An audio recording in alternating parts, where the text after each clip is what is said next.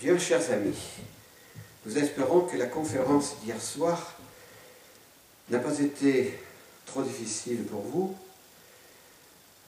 Nous le redisons encore, euh, il est impossible de résumer d'une manière claire, précise et intégrale le laborieux travail de quatre sessions du Concile Vatican II.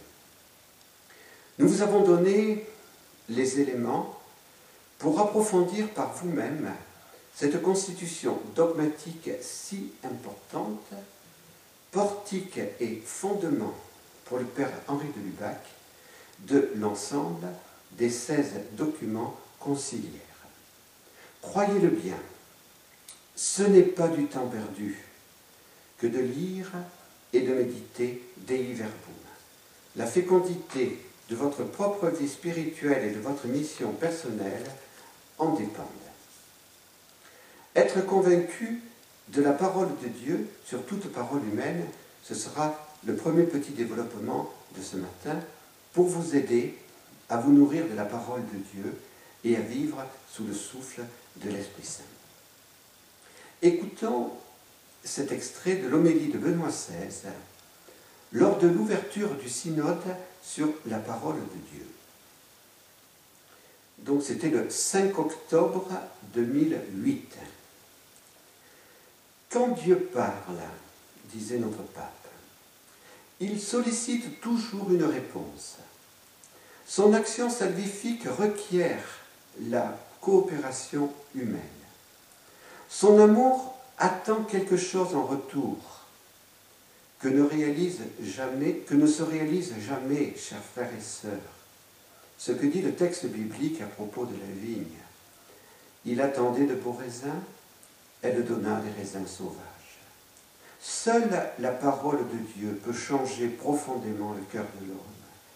Et il est alors important que chaque croyant et chaque communauté entre dans une intimité toujours plus grande avec elle. L'Assemblée synodale consacrera son attention sur cette vérité fondamentale pour la vie et la mission de l'Église. Se nourrir de la parole de Dieu est pour elle le devoir premier et fondamental. En effet, si, l'annonce de l'Évangile constitue sa raison d'être et sa mission, il est indispensable que l'Église connaisse et vive ce qu'elle annonce, afin que sa prédication soit crédible, en dépit des faiblesses et des pauvretés des hommes qui la composent. La considération de Saint Jérôme est intéressante. Celui qui ne connaît pas les Écritures ne connaît pas la puissance de Dieu ni sa sagesse. Ignorer les Écritures signifie ignorer le Christ. Soyons convaincus, chers amis, de cette primauté de la parole de Dieu sur toute autre parole humaine et désirons ardemment répondre aux appels de Benoît XVI. Il faut que si nous voulons exercer notre mission dans ce monde, auprès de nos enfants, auprès de nos familles, auprès des hommes de notre temps, il faut que nous nous nourrissions de la parole de Dieu.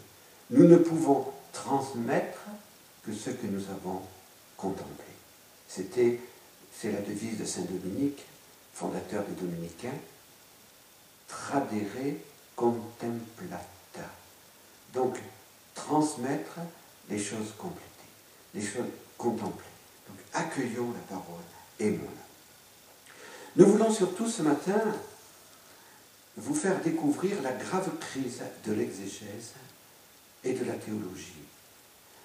Non pas pour, pour vous décourager, mais pour vous aider à mieux comprendre le combat que nous devons mener et à mieux comprendre pourquoi il est important de parler d'historicité de l'Évangile. Nous n'avons pas hier soir développé les chapitres sur l'Ancien et le Nouveau Testament. Pour vous aider à prendre conscience de la grave crise exégétique qui s'est développée en ces 50 dernières années et qui n'est pas, encore surmontée, nous voulons nous attacher à la question primordiale de l'historicité des évangiles. Pendant des siècles, le problème de la connaissance historique de Jésus par les évangiles ne se posait pas. On considérait en effet, conformément à la tradition, que nos évangiles avaient été écrits par des témoins, Saint Matthieu et Saint Jean, apôtres, Saint Marc, collaborateur de Saint Pierre, et Saint Luc, collaborateur de Saint Paul. Le protestantisme libéral qui va remettre en cause cette tradition. Des exégètes protestants libéraux, à partir du XVIIIe siècle, ont prétendu donner une explication scientifique sur l'origine de la foi de l'Église en la divinité de Jésus.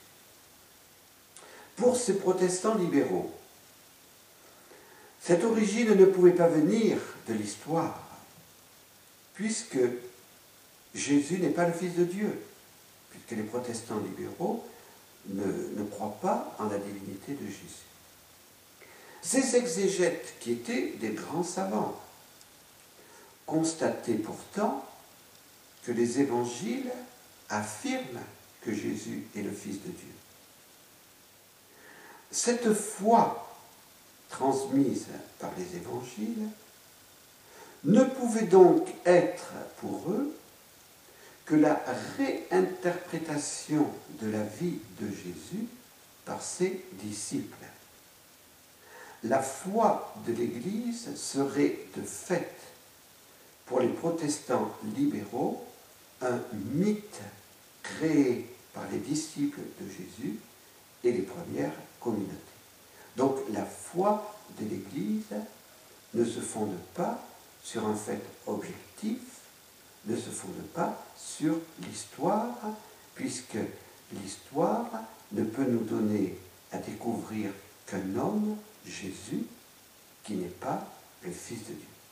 Il faut bien comprendre l'origine de la crise exégétique qui n'est pas encore surmontée.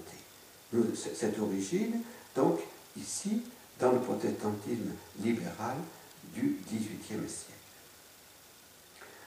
Le Christ de la foi et le Jésus de l'histoire vont donc être distingués. Il est important aussi que vous compreniez bien euh, ce que nous vous donnons ici en, une synthèse rapide, hein, puisque tout cela aussi je l'ai étudié depuis 30 ans. Et, il est évident que ce que je peux dire aujourd'hui, après 30 ans d'études, vous ne pouvez pas le découvrir comme cela en quelques minutes. Pour ces exégètes libéraux, le Jésus de l'histoire se distingue du Christ de la foi. Et on va, vous allez tout de suite comprendre ce que cela signifie. L'exégète, en effet, s'attelle à démythologiser la Bible en distinguant dans la Bible ce qui est du mythe créé par la communauté primitive et qui concerne le Christ de la foi, et en essayant de retrouver ce qui est de l'histoire et qui ne concernerait que le Jésus de l'histoire. Donc, reprenons. Les exégètes libéraux ne croient pas que Jésus est le Fils de Dieu. Or, l'Évangile affirme que Jésus est le Fils de Dieu. D'où vient cette affirmation? Elle ne vient pas de la réalité, du Jésus de l'histoire, puisqu'il est évident que ce Jésus de l'histoire n'est qu'un homme et n'est pas Dieu. Elle vient donc d'une réinterprétation de la première communauté primitive qui va créer le mythe pour expliquer et pour dire que ce Jésus, homme parmi les hommes, est devenu dans la communauté primitive Dieu. Bultmann ou l'histoire des formes. Cet exégète allemand, mort dans la deuxième moitié du XXe siècle, a repris les travaux de ses prédécesseurs et a cherché à comprendre comment s'était exercée l'activité créatrice de la communauté. il a démontré, sous des aspects apparemment scientifiques et attrayants pour les savants, que les diverses formes littéraires de nos évangiles, donc je vous en cite quelques-unes, récits de miracles, paraboles, controverses, appel des disciples, passion, résurrection, récit de l'enfance, donc toutes, toutes, ces formes littéraires auraient été créées pour répondre aux besoins des premières communautés. Prenons un exemple simple pour mieux saisir la pensée de Bultmann. Mais en, disant cela, je tremble un peu, car euh, je, ne vous cite pas Bultmann. Je, trouve un exemple simple qui sera considéré par plusieurs comme simpliste, mais, mais cela, cela vous permet de comprendre ce que Bultmann entendait par communauté créative. Telle communauté veut faire comprendre aux chrétiens qu'ils doivent partager avec les pauvres. Elle va alors créer le mythe de la multiplication des pains. Je n'exagère pas en disant cela, car vous pourrez trouver euh, des exégètes qui, avec des, mots beaucoup plus scientifiques et, et, ne donnant pas l'apparence du simplisme, vont vous expliquer que la multiplication des pains n'a jamais existé et que tout simplement la, communauté dans laquelle est né ce récit a voulu aider ses membres à partager. Voilà, Jésus aurait tout simplement demandé à, ses auditeurs de partager leur pain et leur poisson avec ceux qui vivaient avec eux. Et Jésus n'a pas pris cinq pains et deux poissons et ne les a pas multipliés pour, plus de 7000 personnes. Telle autre communauté voudrait affermir l'espérance des chrétiens sur le sens de leur existence. Elle va créer alors le mythe de la résurrection de Jésus. Car pour ces protestants libéraux, Jésus n'est pas ressuscité avec son corps. Mais pour leur donner confiance qu'après la mort, ce n'est pas la fin, on va créer le mythe de la résurrection de Jésus. Telle autre communauté veut consoler une famille très affligée par la mort d'un être cher. On va créer le mythe de la résurrection de Lazare. Le mythe de la maternité virginale de Marie aurait ainsi été créé par la communauté créatrice qui aurait puisé dans des mythologies païennes où il est dit que les dieux s'étaient unis à des vierges pour donner naissance à des héros. Les mythes de l'enfance n'auraient donc pour Bultmann aucune valeur historique et ce ne sont que des mythe pour, euh, pour, nous montrer que Jésus est bien supérieur à tel ou tel autre fondateur de religion. Alors, je le redis, hein, je vous ai donné des exemples que j'ai pris par moi-même pour vous expliquer ce qu'est ce qu'on appelle la forme Geschichte, pardon de vous utiliser un mot, je ne connais pas l'allemand, mais pour vous expliquer comment les premières communautés chrétiennes ont créé ces mythes qui sont euh, transmis par les évangiles.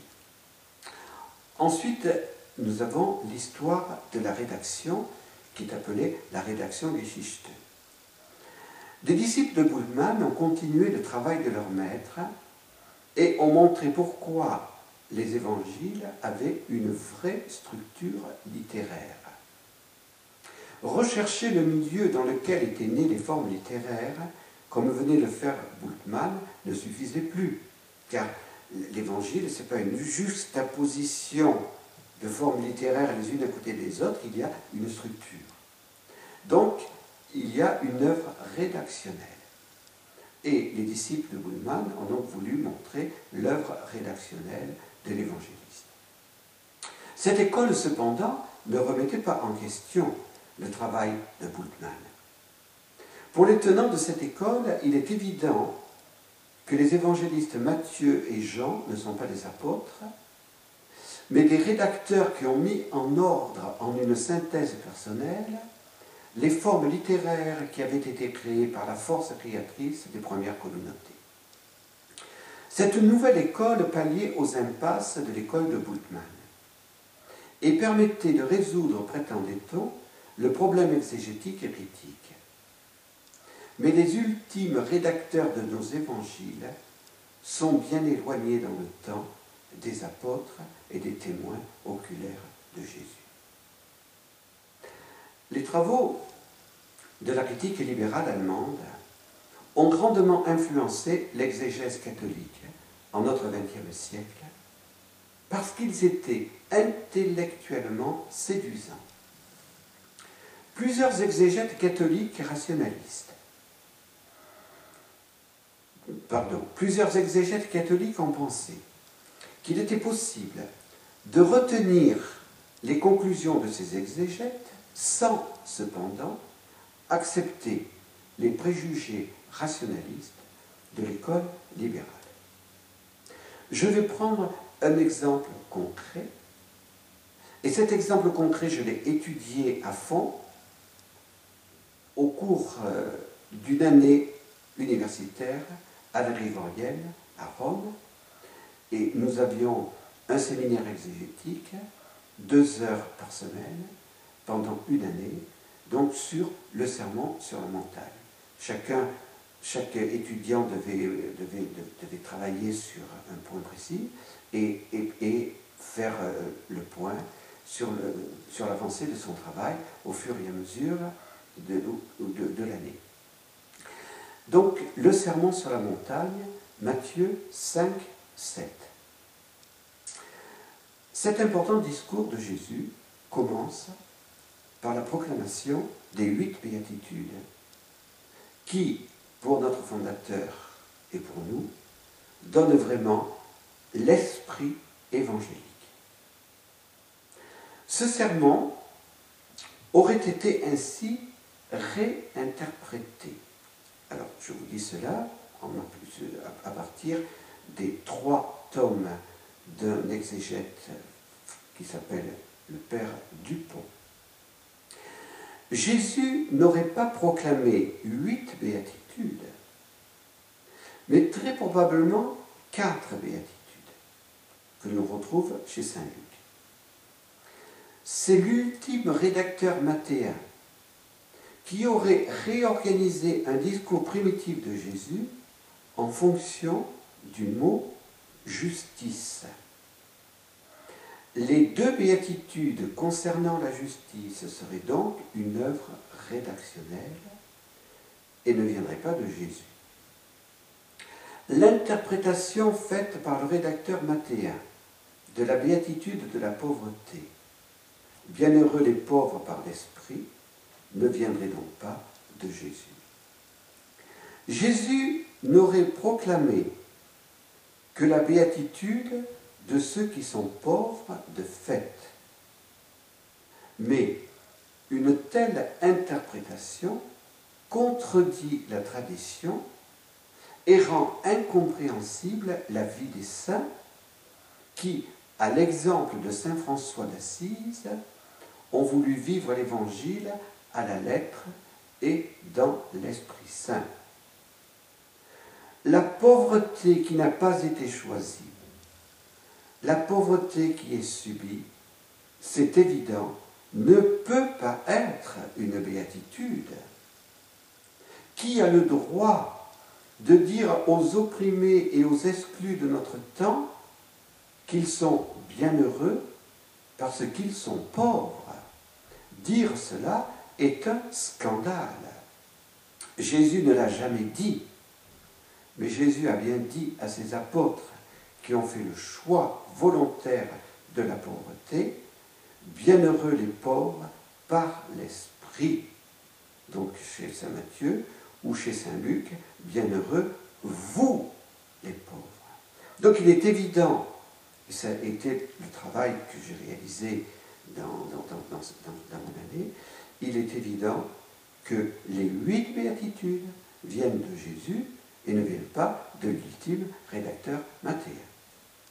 Si l'on admettait, sans vraie critique scientifique, les présupposés non vérifiés de l'école critique libérale, tous les fondements scripturaires de notre foi catholique pourraient être démolis, ce qui aurait pour conséquence d'entraîner la perte de la foi elle-même.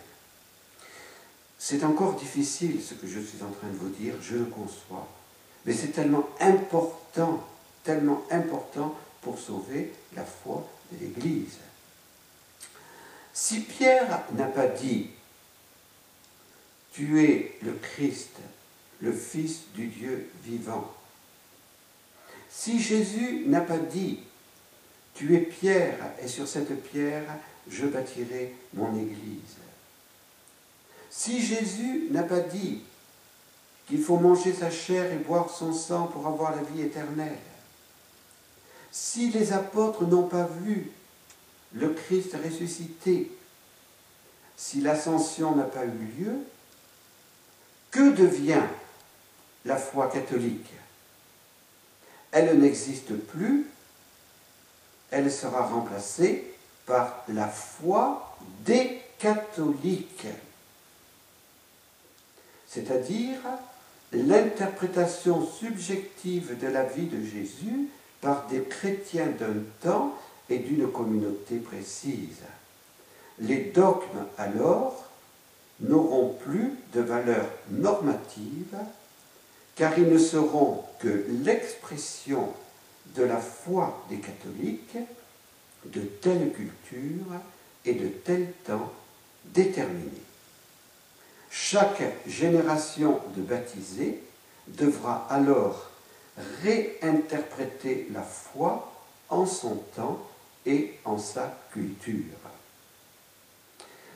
Monsieur Gérard Soulage, qui a été un très grand intellectuel français, sinon l'un des plus grands du XXe siècle, et qui est inconnu du grand public, devant cette grave crise qui menaçait la foi, a convoqué les intellectuels européens à Strasbourg en 1971 et a fondé le groupe Fidélité et Ouverture. Il est entré en amitié avec notre père fondateur. Et à partir de 1979, son groupe se réunissait ici à Saint-Pierre-de-Colombier ou au Grand Fougeray pour ses sessions d'été. Gérard Soulage était soutenu par le cardinal Joseph Ratzinger. Un théologien luthérien, Oscar Kuhlmann, grand ami de Paul VI, a participé au Concile Vatican II en tant qu'observateur et il est devenu un grand ami de Gérard Soulage. Le grand combat de ces deux hommes a été de faire reconnaître l'historicité des évangiles et d'aider l'Église à surmonter la crise exégétique qui menaçait la foi. Les livres de Benoît XVI sur Jésus devraient aider les exégètes à revenir à la vraie tradition exégétique dans l'esprit de Dei Verbum. Notre Saint-Père désire aussi faire aimer par tous les hommes l'Évangile et Jésus Comprenez les raisons de notre insistance sur la crise de l'exégèse.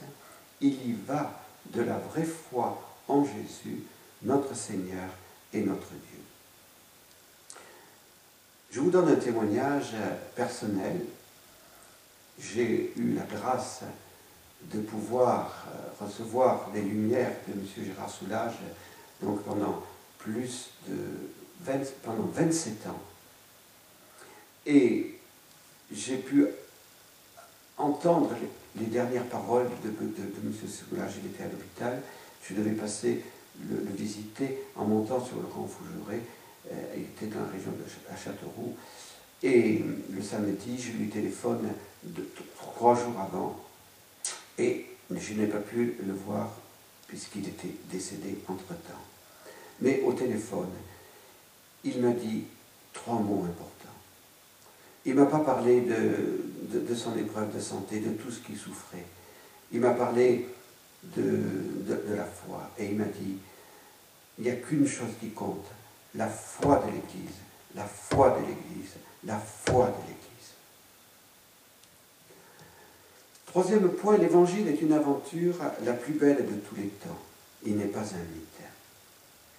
Notre fondateur a aidé beaucoup de nos amis à ne pas se décourager devant la gravité de la crise exégétique, mais à faire confiance au pape et au magistère du Collège des évêques, et à ne pas rendre le Concile responsable de cette crise. Avec M. Gérard Soulage, notre fondateur a beaucoup souffert de cette crise, car l'Évangile, pour lui, comme pour Mère Marie-Augusta, n'était pas un livre comme les autres livres, mais il était une aventure, la plus belle aventure de tous les temps, car l'Évangile, c'était tout simplement Jésus-Christ, vrai Dieu et vrai homme. Le Concile s'est exprimé très clairement sur la nature de l'Évangile dans la constitution dogmatique Dei Verbum que nous approfondissons. L'Évangile n'est pas d'abord un livre, nous l'avons dit hier soir, mais la plénitude de la révélation accomplie par Jésus. Cette révélation s'est accomplie par les paroles, les actes et la vie elle-même de Jésus. L'Évangile s'identifie à Jésus, voix, vérité et vie. L'évangile est la bonne nouvelle. C'est le sens du mot grec evangelion. La bonne nouvelle du salut parce que Jésus, le Verbe incarné, par sa vie, par sa passion, par sa résurrection, a accompli l'œuvre du salut. Jésus a commandé à ses apôtres de le prêcher et de le transmettre comme source de toute vérité salutaire et de toute règle morale des Verbum 7 dont nous avons déjà parlé hier soir. La transmission de cet évangile du salut par les apôtres a été appelée la tradition apostolique. Nous avons dit cela hier soir, mais il est bon de le redire ce matin, bis repetita placent. Dei Verbum affirme avec autorité que la tradition apostolique s'est accomplie de deux manières. Par oral, par la prédication et les actions des apôtres avec l'aide du Saint-Esprit, et par écrit par des apôtres et des hommes apostoliques qui, sous l'inspiration du même Esprit Saint, consignèrent par écrit le message du salut. Cette affirmation est tellement importante que Dei Verbum en parle en deux numéros, au numéro 7 et au numéro 18. Le Concile dit avec autorité au numéro 19 Notre Sainte Mère l'Église a tenu et tient fermement et avec la plus grande constance que ces quatre évangiles, dont elle affirme sans hésiter l'historicité, transmettent fidèlement ce que Jésus, le Fils de Dieu, durant sa vie parmi les hommes, a réellement fait et enseigné pour leur salut éternel, de manière à nous livrer sur Jésus toujours des choses vraies et sincères. Les évêques n'ont pas ignoré l'œuvre rédactionnelle de chaque évangéliste. Donc dans ce même numéro 19, ils affirment Les auteurs sacrés composèrent donc les quatre évangiles, choisissant certains des nombreux éléments transmis, soit oralement, soit déjà par écrit, rédigeant un résumé des autres, ou les expliquant en fonction de la situation des églises, gardant enfin la forme d'une prédication. le Concile a voulu souligner que les évangélistes sont des témoins. Donc au numéro 18 et au numéro 7 de la Constitution. Les évangiles possèdent une supériorité méritée en tant qu'ils constituent le témoignage par excellence sur la vie et sur l'enseignement du Verbe incarné, notre Sauveur. Toujours et partout, l'Église a tenu et tient l'origine apostolique des quatre évangiles. Ce que les apôtres, en effet, sur l'ordre du Christ, ont prêché par la suite eux-mêmes et des hommes apostoliques nous l'ont, sous l'inspiration divine de l'Esprit, transmis dans des écrits qui sont le fondement de la foi, à savoir l'évangile quadriforme selon Matthieu, Marc, Luc et Jean. Nous devons tirer de ces citations de Dei Verbum cette conclusion. Affirmer que les ultimes rédacteurs de nos évangiles ne sont pas les apôtres Matthieu et Jean, ou les hommes apostoliques collaborateurs des apôtres Marc et Luc. Donc affirmer cela, c'est contredire le texte dogmatique Dei Verbum.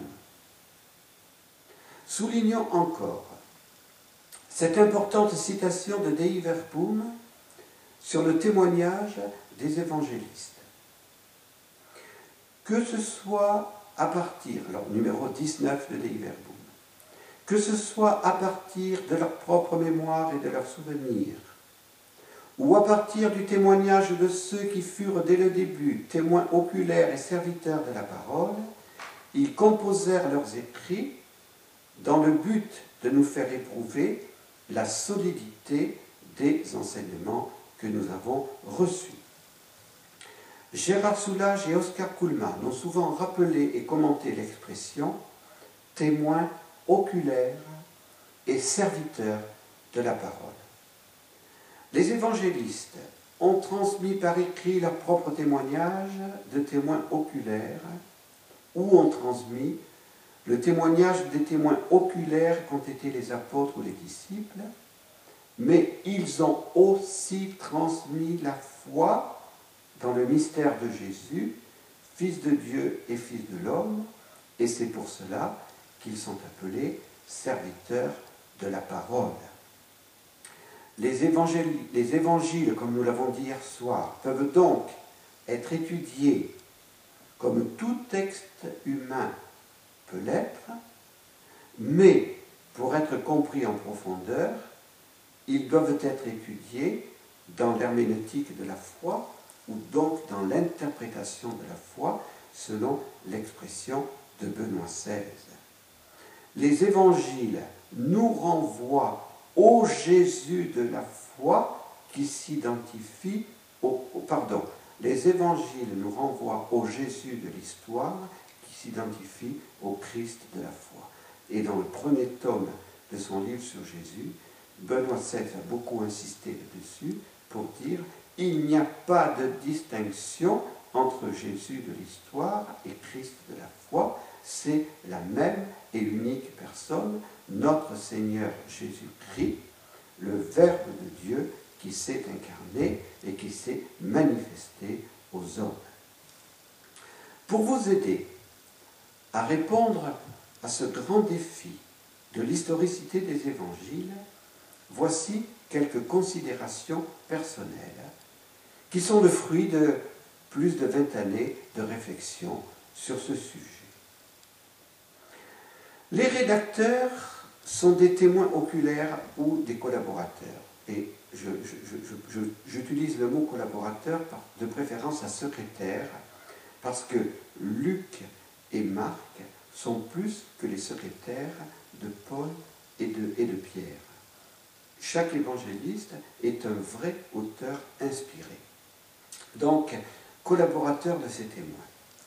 De ce fait, ils ne peuvent pas nous transmettre des témoignages faux sur Jésus. Ce n'est pas possible. Les pères et le magistère affirment avec autorité que les rédacteurs des évangiles sont les témoins. Troisième considération. Nos évangiles ont de telles précisions historiques et géographiques qu'un théologien anglican, Robinson, a été obligé de revenir sur ces affirmations antérieures pour affirmer que les synoptiques et les actes avaient été écrits avant l'an 70 et non après la génération des témoins. Et quatrième point, la méthode historico-critique, appliquée scientifiquement et rigoureusement à la suite de notre pape Benoît XVI, montre la grande valeur historique de nos évangiles. Et j'en donne la preuve. Il est impossible d'affirmer que des hommes aient pu avoir l'idée de créer une œuvre du salut aussi scandaleuse pour l'esprit humain. L'orgueil de l'esprit, en effet, ne peut pas accepter l'incarnation du Verbe et la croix. Les premières hérésies venant de milieux intellectuels qu'on appelait la gnose ont cherché à rendre raisonnables ces deux mystères en les évacuant. Saint Jean a énergiquement combattu ces premières hérésies qui étaient pour lui la manifestation de l'esprit de l'Antichrist. Il est impossible d'affirmer que des hommes qui avaient abandonné Jésus lors de la Passion aient pu avoir l'idée de créer les récits mythologiques de la résurrection quelques jours après ces événements et qu'ils aient eu autant de courage pour, témoigner de la résurrection du Sauveur devant les mêmes personnages qui avaient mis à mort Jésus quelques semaines plus tôt et qu'ils avaient tant redouté.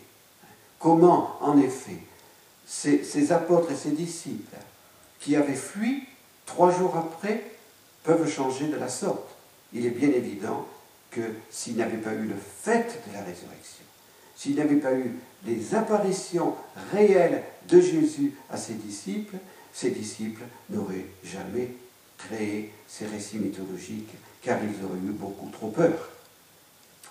Il est impossible d'affirmer que ces mêmes apôtres aient pu inventer une morale aussi exigeante, demandant tant de renoncement au moi égoïste. S'ils avaient voulu conquérir le monde, alors qu'ils avaient déjà fait preuve de tant de créativité par leur mythe, ils auraient recherché une doctrine capable de séduire le grand nombre. Les fondateurs des sectes actuelles sont beaucoup plus habiles.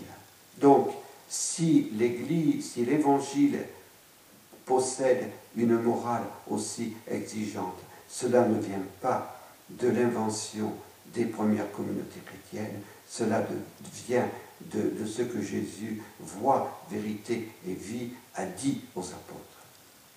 Il est impossible d'affirmer que les apôtres n'ont pas eu le souci d'une grande rigueur dans la présentation des faits de la vie de Jésus, lorsque l'on s'aperçoit qu'ils n'ont pas cherché à taire leur propre faiblesse. Triple reniement de pierre, vanité, ambition humaine, pour bien montrer qui n'était apôtre que par la grande miséricorde de Jésus. L'exégèse historico-critique peut et doit démontrer que les communautés n'ont pas fait œuvre de créativité en créant des mythes qui auraient transformé la vraie figure de l'homme Jésus en Christ de la foi. Ces communautés, en effet, se sont constituées par la foi en la parole des apôtres. C'est cette foi en la personne divine de Jésus, dont les apôtres ont été les témoins oculaires, qui a été l'unique élément fondateur des premières communautés. Cette foi a été particulièrement nourrie par la liturgie transmise par les apôtres, principalement l'Eucharistie, source et sommet de leur activité. Saint Justin, vers l'an 150, témoignait qu'au cours de cette Eucharistie, on lisait les mémoires des apôtres. Ces mémoires avaient acquis une telle importance qu'elles devançaient le Pentateuque et les prophètes. Les premières communautés, fondées par des apôtres, témoins de la vie de Jésus, jouissaient donc d'une tradition vivante qui s'est développée de plus en plus avant que les évangiles soient écrits. Ce n'est qu'après un certain temps, comme nous l'avons dit hier soir, que l'Esprit Saint a inspiré les évangélistes pour mettre par écrit l'essentiel de la tradition apostolique et pour que cette tradition apostolique arrive jusqu'à nous sans erreur. Aussi, si les évangélistes avaient écrit des choses erronées ou fausses sur Jésus, les premières communautés n'auraient jamais accepté leurs évangiles car leur tradition vivante était leur règle d'interprétation. Saint Irénée parle avec émotion de ce que lui avait transmis Saint Polycarpe à Smyrne, fidèle témoin de l'apôtre Saint Jean. Ainsi, une communauté fondée par un apôtre n'aurait jamais accepté le mythe de la résurrection de Lazare ou le mythe de la multiplication des pains qui aurait contredit le témoignage de l'apôtre qu'il avait évangélisé.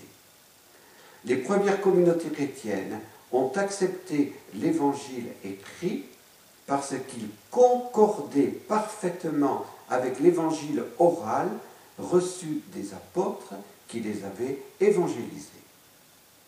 En définissant le canon des Écritures, l'Église a exclu tous les écrits qui n'étaient pas en accord avec la tradition apostolique et n'a reconnu comme témoin authentique et autorisé de cette tradition que nos quatre évangiles à cause de leur vérité historique. Les saints enfin nous montrent combien ils croyaient en l'historicité des évangiles. Pour M. Soulage et pour notre Père fondateur, le combat pour l'historicité des évangiles était capital. En effet, sans cette historicité, la foi chrétienne perd son fondement objectif. Vivre sous le souffle de l'Esprit en accueillant l'Évangile comme Jésus lui-même. Notre conférence de ce matin est plus intellectuelle que d'habitude, je m'en excuse, mais c'est nécessaire. Nous désirons cependant qu'elle soit aussi spirituelle. Imitez donc Sainte Thérèse de l'Enfant Jésus. C'est par-dessus tout l'Évangile qui m'entretient pendant mes oraisons, disait-elle. En lui, je trouve tout ce qui est nécessaire à ma pauvre âme j'y découvre toujours de nouvelles lumières, des sens cachés et mystérieux. Oui, dans l'Évangile, Sainte Thérèse de l'Enfant Jésus rencontrait Jésus. Imitez aussi notre Père, qui très jeune lisait et relisait l'Évangile, ayant un grand amour et une grande vénération pour la parole de Dieu plus particulièrement l'Évangile, par lequel le Verbe de Dieu incarné, Jésus, entre en relation vivante avec nous. Et je conclus par cette note sur la mission. Nous avons rappelé hier soir l'importance de la mission. Dieu est l'unique créateur de tous les hommes. Il les appelle tous au salut.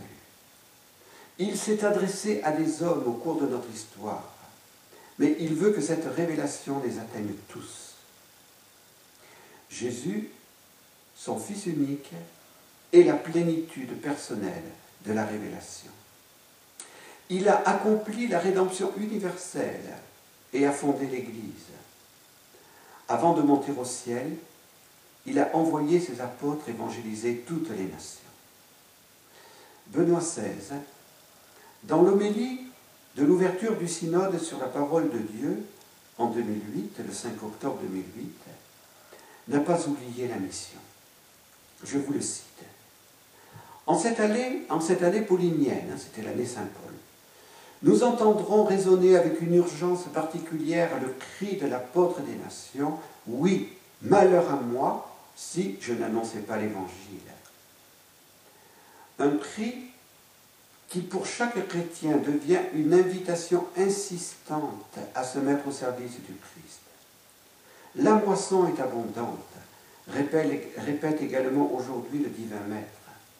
Nombreux sont ceux qui ne l'ont pas encore rencontré et qui sont dans l'attente de la première annonce de son évangile. D'autres, tout en ayant reçu une formation chrétienne, se sont affaiblis dans l'enthousiasme et gardent un contact seulement superficiel avec la parole de Dieu. D'autres encore se sont éloignés de la pratique de la foi et ont besoin d'une nouvelle évangélisation. Enfin, les personnes au sentiment droit, qui se posent des questions essentielles sur le sens de la vie et de la mort, questions auxquelles seul le Christ peut donner des réponses satisfaisantes, ne manquent pas.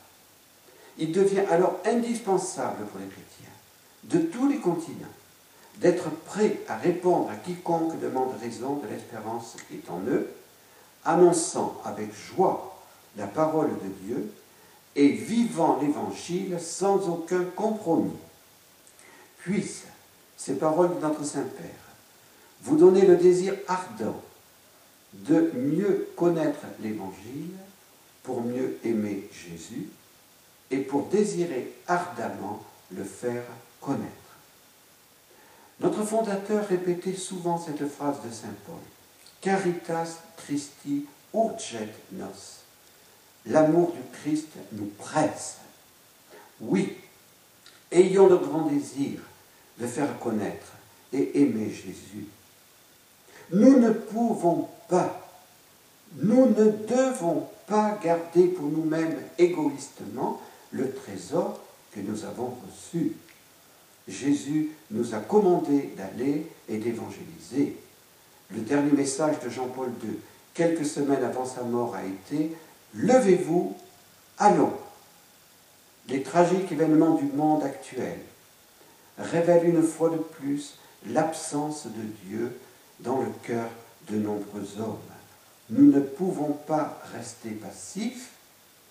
Dieu a parlé, il continue à parler dans et par son Église. Soyons-en les témoins convaincus. Prenez bien ce temps de méditation personnelle ou en couple, en couple pour vous mettre à l'écoute de Dieu. Laissez les enfants de leur maisonnée. Quelques minutes avant la messe, vous les retrouverez pour vivre avec eux la messe dominicale. Soyons plus attentifs aujourd'hui à la liturgie de la parole, cette parole de Dieu dont, dans Dei Verbum, qui est vraiment le lieu où Dieu nous parle.